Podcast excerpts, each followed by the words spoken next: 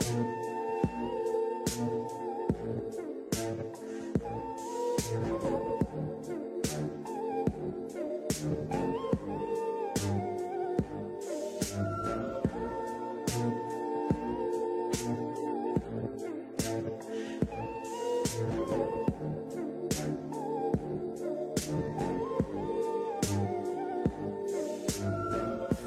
Finding ways to articulate the feeling I'm going through. I just can't say I don't love you. Cause I love you.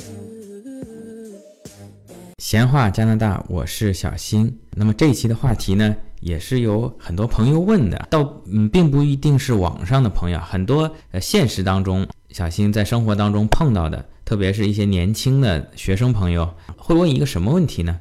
他就说：“哎，小新，咱们很多华人到了加拿大，通常会选择去多伦多、温哥华啊，或者即便说办的是魁北克的移民，在拿到加拿大身份以后，基本上也去了其他的英语省份。你现在也在魁北克，算是熬了三年多了。你拿到身份以后，你怎么不走啊？啊，特别是有一些很年轻的学生朋友问的很直接：哎，你们怎么还不走啊？还留在这儿？当然了，加拿大也是地大物博嘛。”每个地方有每个地方的特色，那么每个人呢有每个人选择居住地方的自己的原因。整体上来说呢，作为蒙特利尔、魁北克跟加拿大其他省相比，有哪些劣势？呃，有哪些优势啊？最近几年又有哪些变化？适合什么样的朋友过来？就这个话题呢，我也邀请了咱们的老朋友啊，呃，之前。来过，我不是药神那一期的嘉宾曹老师啊，因为他在这边魁北克待了十七年了啊，因为他本身也是联邦的移民，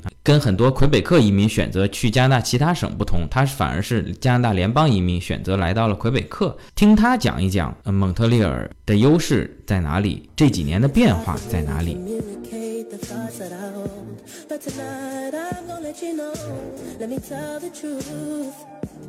Baby, let me tell the truth. Yeah, you know what I'm thinking. See it in your eyes. You hate that you want me. Hate it when you cry. You're scared to be lonely, especially in the night. I'm scared that I'll miss you. Happens every time. I don't want this feeling. I can't afford love. I try to find reason to pull us apart. It ain't working, cause you're perfect. And I know that you're worth it. I can't walk. 好，那咱们又一次请出咱们嘉宾曹老师。曹老师您好，你好，小新。曹老师，今天咱们的话题是讲讲蒙特利尔三十年河东，三十年河西。今年小新也在做一些旅游啊、接送接服务。呃，感觉今年来魁省、来蒙特利尔的中国移民或者说中国游客，比往年要多了很多，非常明显。嗯，这个。除了因为我做了这个节目给蒙特利尔拉了一些流量以外，您在这边已经是蒙特利尔待了十三十，我十七年，十七年啊，您的感觉怎么样？您从这个十七年这么长的角度来看，您觉得蒙特利尔的发展？我的感受呢，这些年确实是不一样了，嗯，就是蒙特利尔的这个状态跟以前是大不一样了。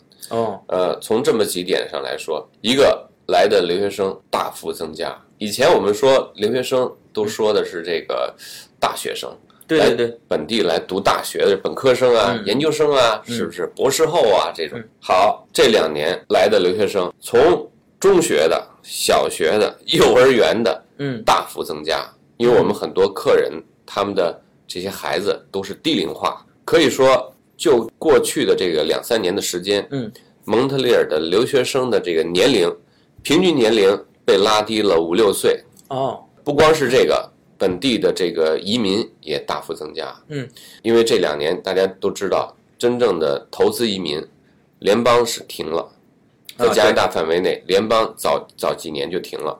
这个其他省，包括这个最近刚刚有一个在大西洋省啊，刚刚也停了这个投资移民。好像个爱德华王子岛吵得挺大，也关了，都关了。只有魁省目前投资移民还开着。所以来魁省的投资移民朋友自然就多起来了。对，当然了，还有一个因素就是美国，美国的这个对于移民政策，特朗普上台以后非常紧，使得很多以前本来打算去美国的移民，嗯，转投加拿大。对，现在我听说一比五的排了二十多年。排期。对，但是从投资移民角度讲，咱们实事求是讲，很多中国投资移民之前也是办的魁省投资移民，但是说难听点也是跳板，来了以后没多久就去了多伦多。对，温哥华。对，但是最近我感觉真正从投资移民留在这个蒙特利尔的这个比例啊，越来越高啊。是的我，不知道这个什么原因嗯。这个小新说的非常对，你这个很敏锐。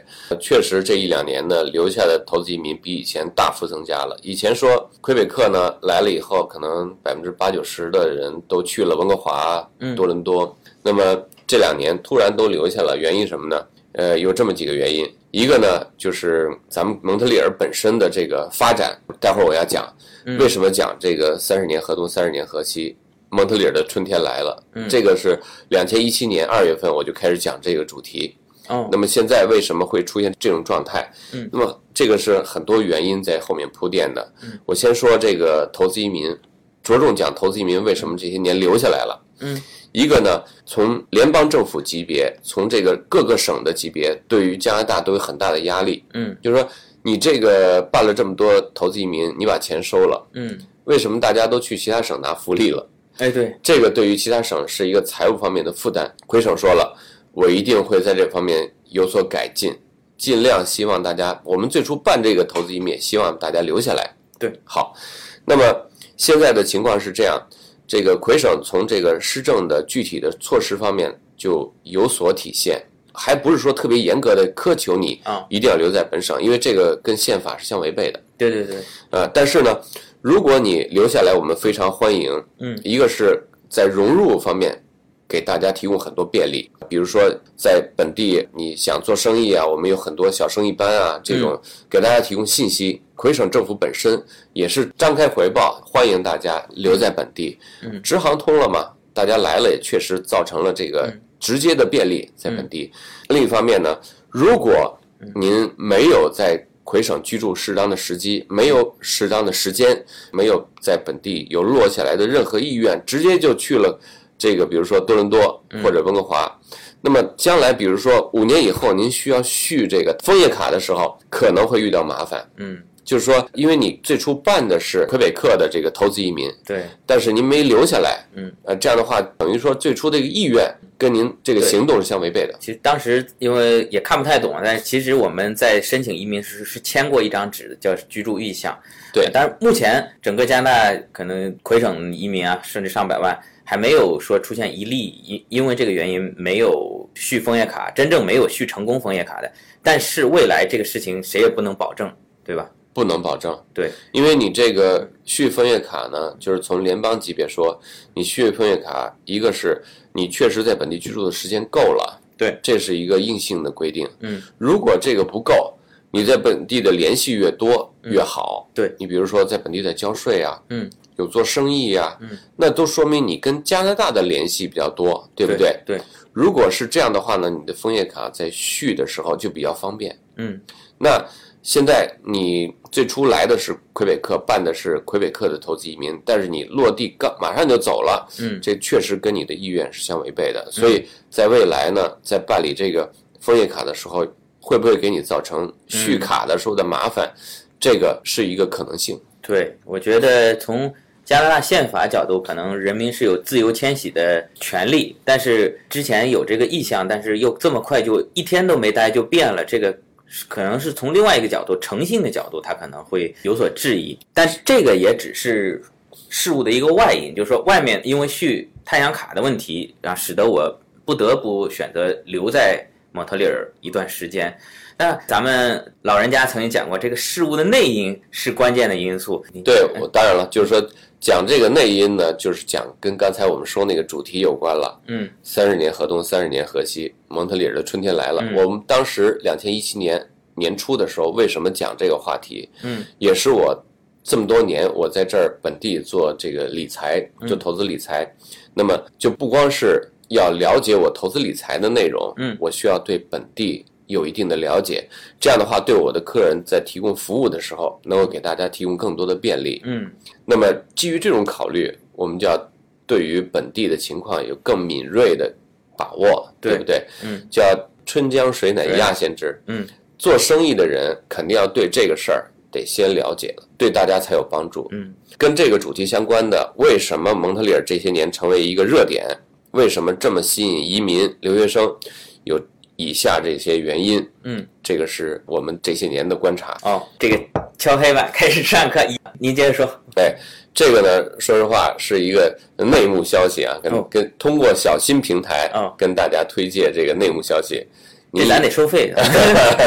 这个主要的原因有这么几个，一个呢是先从这个硬件上说，蒙特利尔的这些年呢正在建的这个硬件的设施比较大的投入，嗯，一个是大概是前年开始的上不列桥，从蒙特利尔岛跨到南岸的这个南大桥，嗯，这条桥呢整体花费大概六十亿加币，嗯，六十亿，60对加拿大来说就不不小了，这钱。是，非常大的一笔投入。咱跟咱港珠澳是没法比。跟港珠澳没法比，但是你那个是中国国家的集国家的这个财力往上面铺，这边呢就得联邦、省市都得出钱啊。那么这是一个，然后特尔卡立交桥马上在十一月就要那个停一段时间，嗯，要把十十五号高速拆下来，这个桥大概五十亿到六十亿加币，哎呦，您等会儿拆下来，拆下来什么时候新桥已经建好了，哦现，在就是把旧桥拆下来哎呦，。那太好了！因为我在外面跑车嘛，我知道这十五号这是最堵的地方啊。那对那如果好了，那应该有所缓解。当然了，这个会大大缓解蒙特利尔的这个交通哎现状。呃，第三个呢，就是马上要建的轻轨。轻轨，轻轨呢，这个整个轻轨呢，就可以把南岸蒙特利尔岛、北岸这个拉瓦、西岛全部连接成一体。嗯，建好之后，五分钟一班车，没有司机，自动开的。哦所以你直接上车上车就可以走，会大大缓解蒙特利尔交通拥堵的现状。嗯这个在这个温哥华在前几年嗯也修了轻轨，嗯修了轻轨以后，大家看到呃温哥华那个价格，就是嗯当地的土地价格嗯和房地产价格大幅增值啊，嗯嗯这个是当时修完温哥华轻轨的一个现状。嗯呃，蒙特利尔呢，现在马上就要修，嗯，马上就要开始动工。这可能对于咱们国内朋友来说不稀奇，因为国内咱们说造地铁也好，造轻轨也好，修桥也好，这只要政府一拍板，这很很迅速。但是在加拿大，咱们知道这个原本效率并没有那么高。那么蒙特利尔这几年能够这么迅速啊，整个城市像一个大工地一样一直在施工，对啊，肯定还是有其他原因反过来推动了咱们这个硬件的发展。尤其咱们加拿大其实没有中国那么有钱，那你说联邦啊、省啊、这个市政府都投钱搞这些硬件，怎么蒙特利尔这个钱就来了呢？这话题也比较有趣。所以，一个城市的运势怎么样改变呢？是有很多因素造成的。大家都知道，大概是前年李克强总理访问蒙特利尔，嗯，这个是中国最高级别领导十几年以后，就是上一次大概是两千年左右，朱镕基总理访蒙特利尔，哦，隔了大概十五六年才发生的再一次中国高级的领导嗯来蒙特利尔访问。嗯，那么这个也是 蒙特利尔运势改变的一个因素。嗯，为什么会来蒙特利尔？主要原因是蒙特利尔是我们特鲁多总理的老家，对，两届加拿大总理的老家，嗯，是自由党的票仓。那么由特鲁多总理亲自邀请李克强总理访问加拿大，访问自己的老家，再自然不过了。对，啊那么这些年呢，大家也看到，一个是蒙特利尔的房地产市场，嗯非常蓬勃。大概两年前，你如果是要查这个地产的网站，嗯，温哥华跟多伦多是主要的来自于中国的这个引擎的搜索，是啊是主要的。到里面搜房子，搜房子打温哥华打进去，对对对，这个是他们是有统计的，嗯呃，这个网站都有统计。嗯，温哥华和多伦多是主要搜索目标。嗯，那么但是从去年开始，嗯，去年就比前年增加了百分之六七十。嗯，就引擎搜索。嗯，今年比去年又增加了百分之百左右，哦，在引擎今年比去年一对八比一七又增加百分之百，嗯，对对对，就是在就是在这个地产网站上搜索蒙特利尔，嗯，大幅增加。怪不得这个，因为小新这节目从一六年开始做，那个时候我还做买房的节目，我是一五年年底买的嘛，一六年做的节目，但现在的情况跟我那个时候已经又是不一样了。跟身边的朋友，因为我当时比如说这房东开价一百零五万，咱还还价还个一百万卖不卖？对，那他说不行，那一百零一、一百零二，但现在呢，已经有点跟多伦多、温哥华那时候很像了，对反而是房东开个一百万，你说那我一百零五万，呃，另一个人说我一百零六万，反而是比房东的要价在往上涨了。可以说，这个从蒙特利尔大概两三年前的买方市场已经转入卖方卖方市场，特别是这个比较好的地区的呃独立 house，市中心的有一些 condo 都已经在往这方面转了，嗯，非常明显。这个原因也非常的清楚，除了刚才说的这个硬件搭配，嗯，呃，这个突然之间几大项目都已经在同时兴建以外，那么中国和蒙特利尔之间的这个直航，包括北京。上海对蒙特利尔的这个支行也直接给大家提供了生活上面的便利。嗯，只要有生活方面的便利，人就会来。对，非常简单。那么从去年蒙特利尔被评为国际留学生最受欢迎的城市，超过了伦敦、巴黎，成为世界排名第一的最吸引留学生的城市。哦，这个也是这两年刚刚出现的一个局面。我一我一直以为是波士顿呢，咱母校哈佛为什么会冒出哈佛？哦，反而是蒙特利尔是现在排名第一。对，可能物价也比较低，有这方面因素。除了这个对，嗯，除了这个房地产价格比较低是一个吸引人的因素以外，蒙特利尔本身魁北克本身的教育体系，嗯，也是非常健全的一个教育体系。嗯，呃，名校。就像呃麦吉尔大学、呃蒙特利尔大学，对，这都是呃加拿大非常著名的名校。康大呢有一些呃有一些学科也非常的好，在加拿大也非常受欢迎。嗯，比如说商科。对，那么蒙特利尔本身的双语教育也使得这方面对孩子和家长是一个非常受欢迎的因素。原因非常简单，如果我们的孩子在这儿读的书，到大学毕业的时候。你非常简单的可以在三语之间自由转换，对于孩子本身是如虎添翼。那么，本地的大企业的这个高管多数都是双语，fully bilingual，对，英法之间自由转换。你想想，你的孩子不但英法之间自由转换，你还会中文，可以说是非常受欢迎的一种学习环境。你要是到了这个 BC 省或者到了安省，你想学一个法语是非常昂贵的。对对，在这儿是一个很简单的大学毕业双语，只要你大学毕业是非常流利的双语，对三语。所以插一句，这个你真要是英法语流利的话，你到了 BC 省和安省找工作也是非常强的。当然了，都非常。他们那儿也非常需要当然法语。当然，尤其是你在政府部门工作，你要是在政府部门工作，比如说在呃渥太华的。渥太华是在安省，你是在联邦工作，你要会法语，非常受欢迎。你现在很抢手的，对，你要会讲英文、中文、法文，你去纽约工作会非常抢手。欧洲你也可以去工作，对，回中国你仍然是香饽饽。嗯，所以这个从教育来讲，这个地方提供了非常有趣的、非常有吸引力的教育资源。这就是为什么我们的孩子这个把蒙特利尔评为。最受国际学生学生欢迎的城市。那么除了这个刚才说了硬件教育以外，那么呃生意本身这两年也大幅增加，就是可以说我在这本地十七年了，跟十七年前比，蒙特利尔的华人的生意增长了二十倍。哦，现在可以说非常蓬勃。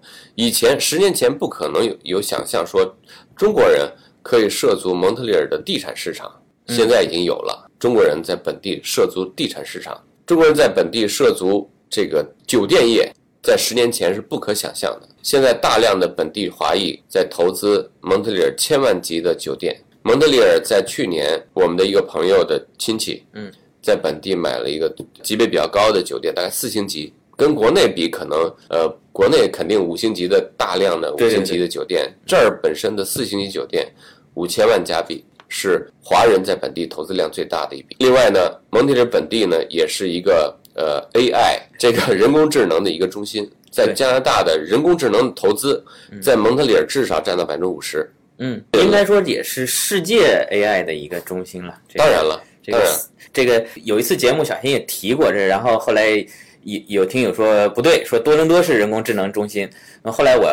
呃，查了一下，呃，您说的也对，这个世界 AI，这个现在这个谷歌这个 AlphaGo 深度学习的这个人工智能有三大人工智能之父啊，一个多伦多大学，一个在蒙特利蒙特利尔大学啊，还有一个在美国啊，所以您说的也对，但是蒙特利尔仍然是世界来讲，它也是一个 AI 的中心。当然了，因为都跟着大牛走，嗯，你这个呃蒙大的这个教授这个大牛在这儿，确实每年的现在都有 AI 的重要的会议在蒙特利尔开。那么我们这个办公室是在蒙特利尔的 downtown，对，咱们这个办公室一个街区以外就是 Google 在蒙特利尔的分支机构。哦，这些年除了 Google 以外，像 Microsoft、微软，嗯，像这个三星都来了，都在蒙特利尔开了这个人工智能的中心。嗯，马上蒙德利尔的前市长叫 Dennis Codell 先生，嗯，就要去你们上海，市长退下来了，现在 consultant。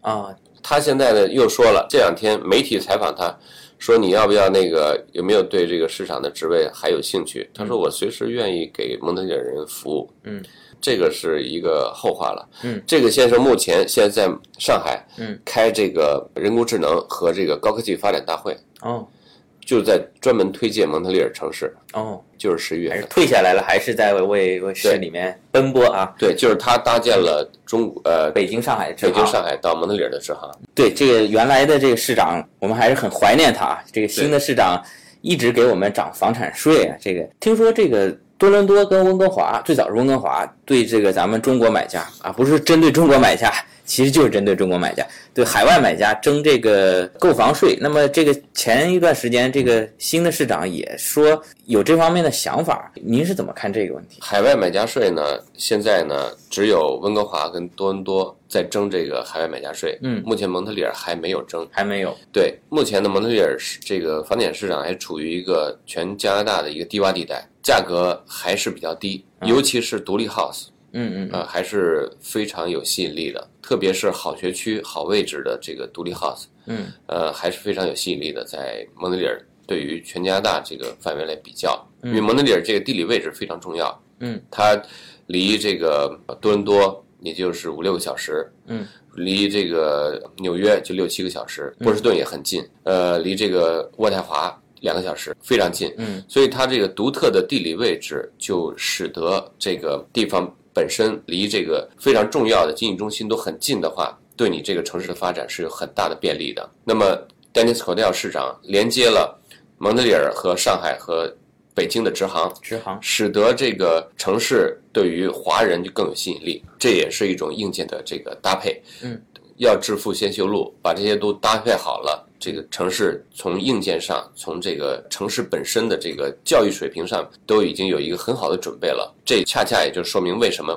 目前我们这个蒙特利尔本身对于中国的投资移民这么有吸引力的一个原因。哎呀，曹老师，这个我以前一直以为您就是这个做人寿保险的，但是您看您对这个整个经济大势啊，包括城市的发展啊，还是有很多独到见解啊。您平时专门有这方面研究吗？是因为我们做这个保险理财这个工作，呃，已经在蒙特利尔十三年了。除了保险理财以外，海外资产配置、这个税务规划，还有这个身身份的保持，还有这个汇率，我们都帮大家做一定的咨询工作。嗯，这样的话呢，应该说能够提升大家新来的移民朋友在本地的生活质量。对于蒙特利尔这个城市的变化，当然我们也非常的感觉非常的欣喜。这些年很乐于见到这些变化，大家也看到蒙特利尔到处都是工地，这是一种繁荣的景象。我们也希望大家落地生根，来到蒙特利尔以后，找到自己的位置，生活的轨迹有一个更好的延伸。我们的工作本身是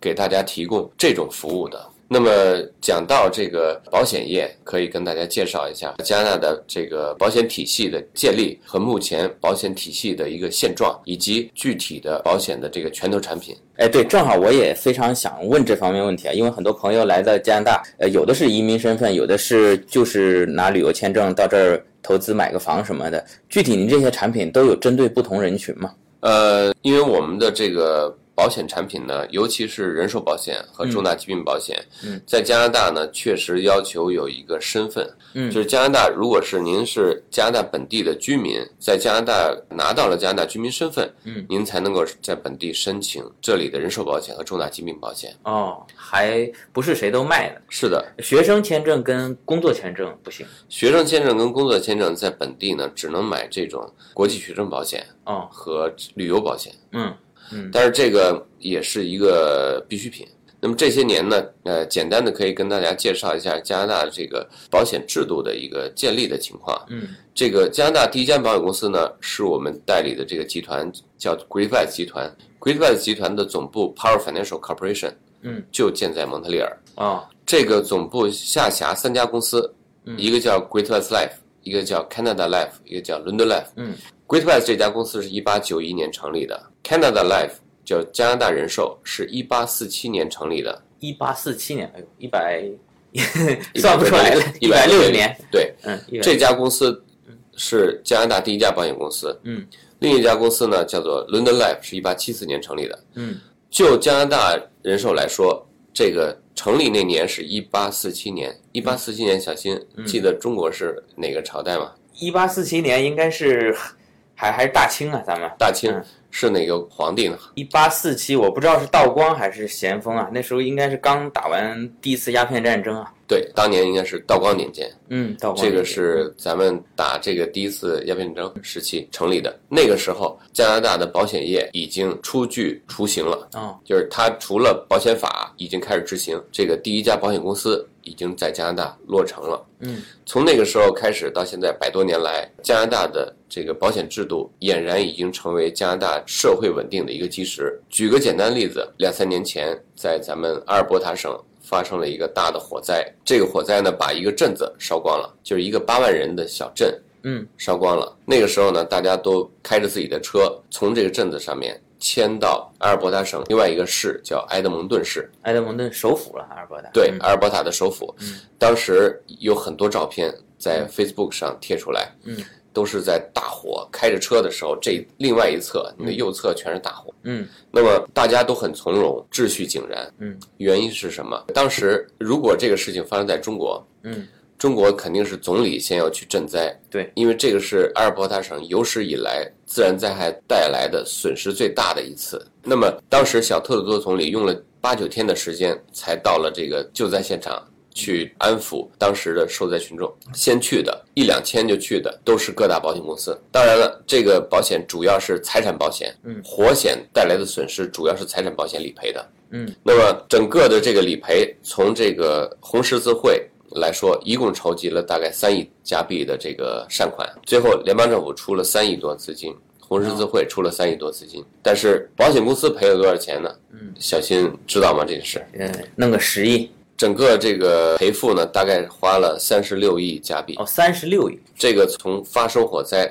到两年的时间，大概的理赔是百分之九十七嗯，的理赔已经办完了。呃，已经办完了，就是说已经拿到钱了已。经拿到钱了。这个事情就是大家都可以拿到钱以后安家嘛，把家可以安排在这个阿尔伯塔其他的城市，嗯，都可以顺利的生活。嗯，那么这个是这一次火险，那么它的理赔呢，就是保险公司怕什么？保险公司怕的是集中理赔，嗯，就是大家突然发生一件事情，很多人都同时过来理赔，那你怎么办？嗯，那么在加拿大来说，这些保险公司没有一家出现倒闭和赖账。不赔的这这种状态，也没有说采取各种手段说推诿不赔的这种这种现象没有发生，都顺利的理赔。我执业了十三年，在蒙特利尔、魁北克，嗯，人寿保险我经手理赔十个客人，嗯，每一个客人的这个理赔时间都是十个工作日，无一例外。这个就是我对于加拿大保险业的一个了解。如果真的出了险，真的赔。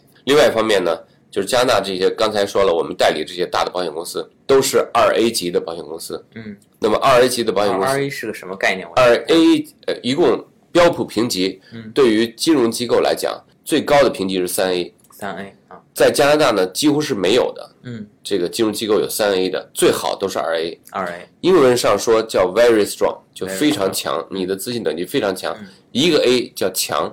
那么在中国，比如说平安保险、嗯中国人寿都是一个 A 的。哦，这资信等级中国最大的是是哪个？是平安是中国人寿中国人寿，它是一个 A。只有一个 A 的资信等级，平安只有一个 A。在大家熟悉的香港的保险公司，很多人去香港买保险。嗯，在熟悉的香港公司，其中有一家叫友邦。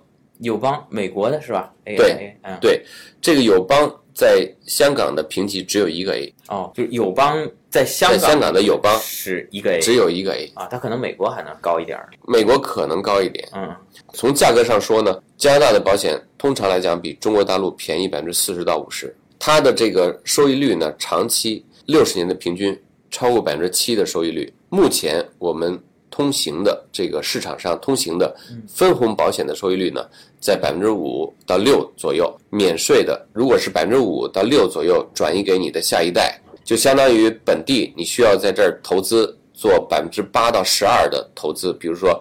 呃，做股票或者基金投资，你需要达到百分之八到十二的投资，才能跟这个百分之五到七的这个免税的投资相比拟。这段我听明白了，不知道听友就就是说，你正常的你去银行，你就算买个储蓄、买个基金，嗯，你就算百分之二、百分之三，你这个要交个人所得税的，是百分之百算你收入交个人所得税的。对你可能这个你就要砍掉百分之四十甚至一半了，但是这个。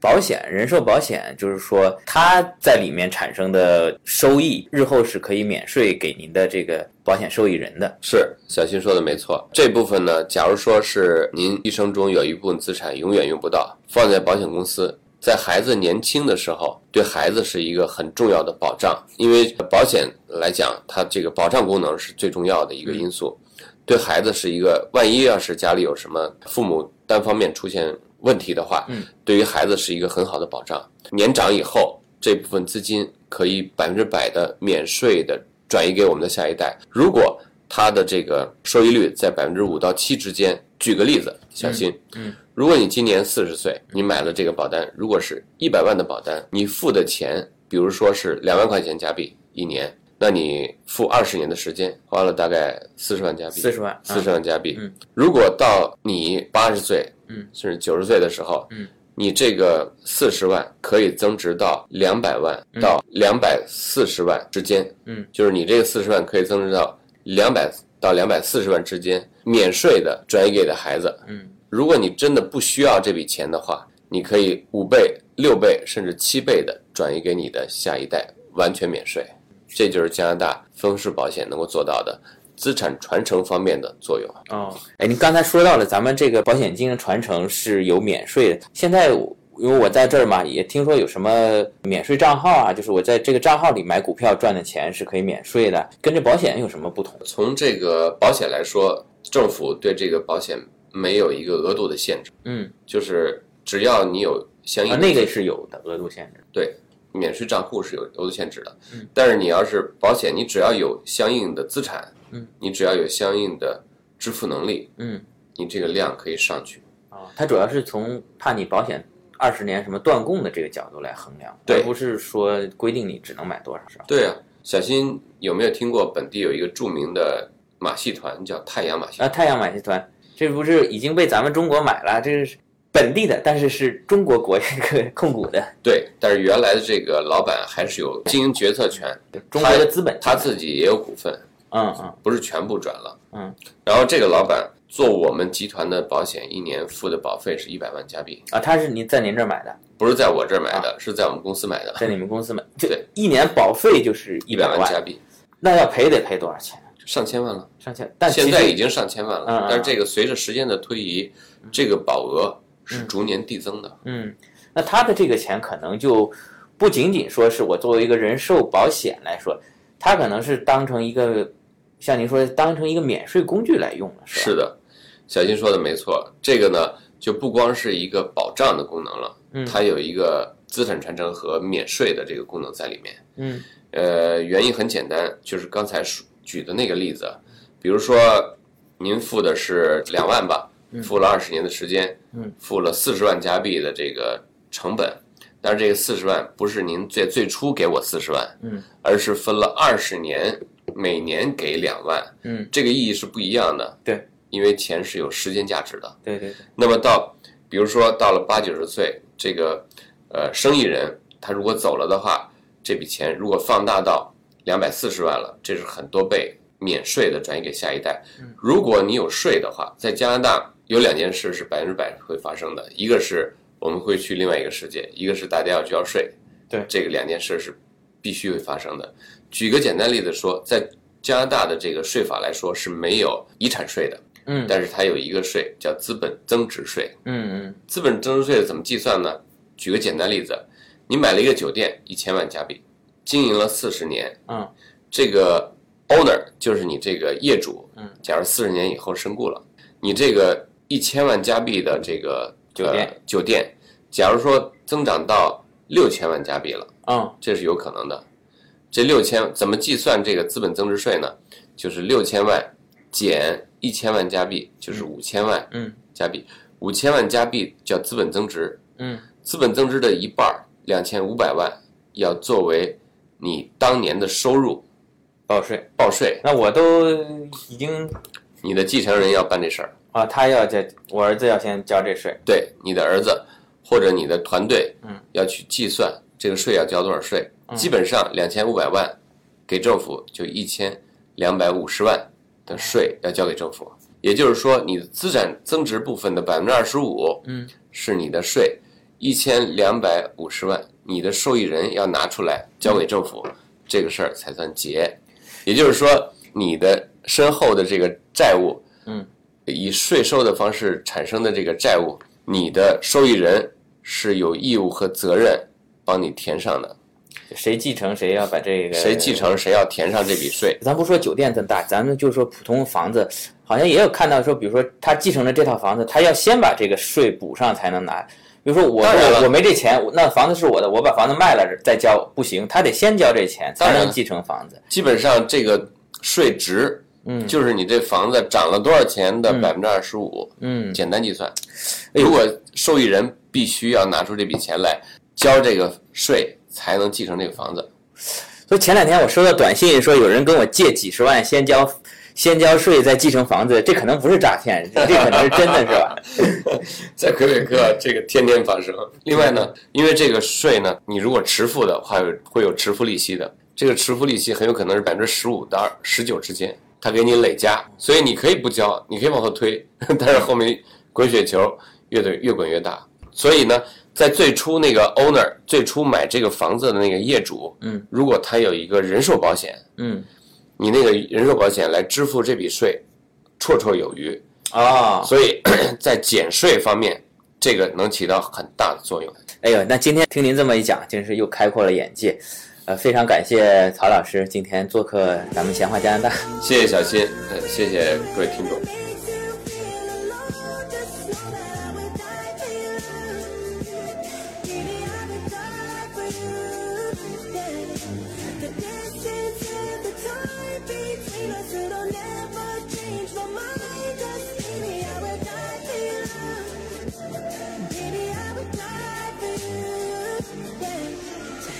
I'm finding ways to manipulate the feeling you're going through.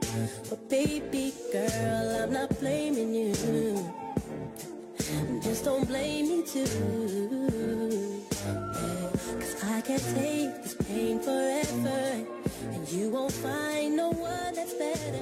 I'm right for you babe i think i'm right for you. babe. You know what I'm thinking. 啊，那么非常感谢曹老师来参与我们今天的节目。那么我相信这一期的话题呢，就跟很多期一样，将是非常有争议的啊。特别谈到自己的城市，可能有点王婆卖瓜、自卖自夸的意思啊。更多的提到了一些蒙特利尔的优势。我相信肯定会有很多听友、很多咱们的网友会不服气啊，说你这蒙特利尔我来过，很破，而且说法语也不方便，还是我们大多伦多好啊，或者我们温哥华好。啊或者也有听友说咱们卡尔加里好啊，咱们哈法比较好啊，没关系，欢迎您到咱们节目来留言啊，来骂小新啊，来争论，提出不同的观点，也给咱们的听友，给咱们在特别是在国内的咱们的呃网友们啊，能够一个更全面的啊了解加拿大机会。当然更欢迎您啊，你说小新你你错了，你你还是太年轻，你没来过咱们温哥华，咱们温哥华才是最好的。或者说你出国太久了，你不知道咱们厉害国现在更厉害了。甚至啊说啊，小信其实啊，你不知道这两年咱们伊拉克不错啊，在巴格达咱们赚的钱很多。也欢迎您能够跟小新取得联系啊，做客咱们节目，来介绍您所在的城市。好，这期节目就到这里，欢迎您点赞转发，介绍给身边、喜欢、关心加拿大的朋友。咱们下期再见。